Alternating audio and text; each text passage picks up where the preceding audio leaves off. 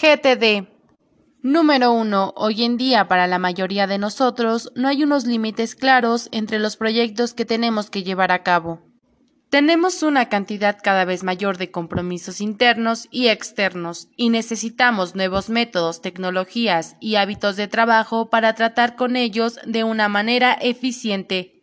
Número 2. Para gestionar tus compromisos tienes que capturar todo aquello que consideres inacabado en un sistema lógico y de confianza aclarar qué significa cada compromiso y decidir qué debes hacer para progresar en su consecución y guardar recordatorios de ellos de manera organizada. Número 3. Si tu mente está vacía, estás siempre preparada para lo que sea, está abierta a todo.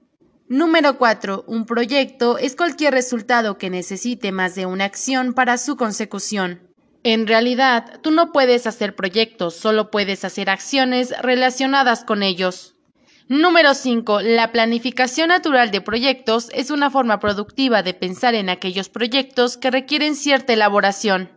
Número 6. Solo te puedes sentir bien sobre lo que no estás haciendo cuando sabes qué es lo que no estás haciendo. Número 7. Para que tu mente pueda trabajar libremente, debes saber que has capturado todo aquello que pueda representar algo que tienes que hacer y que en algún momento cercano procesarás y revisarás todo lo capturado. Número 8. Debes capturar todo lo que consideres incompleto en tu universo personal o profesional, grande o pequeño, urgente o no. Número 9. Cuando dejas entrar algo en tu vida o en tu trabajo, lo conviertes en un compromiso con el que debes tratar.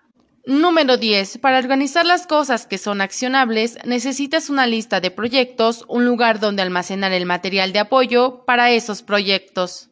Número 11. Cada semana debes revisar el resto de listas para mantener tu sistema limpio, claro, completo y actualizado. Número 12. El propósito de toda esta gestión y flujo de trabajo es facilitar la decisión de qué debes estar haciendo en cualquier momento.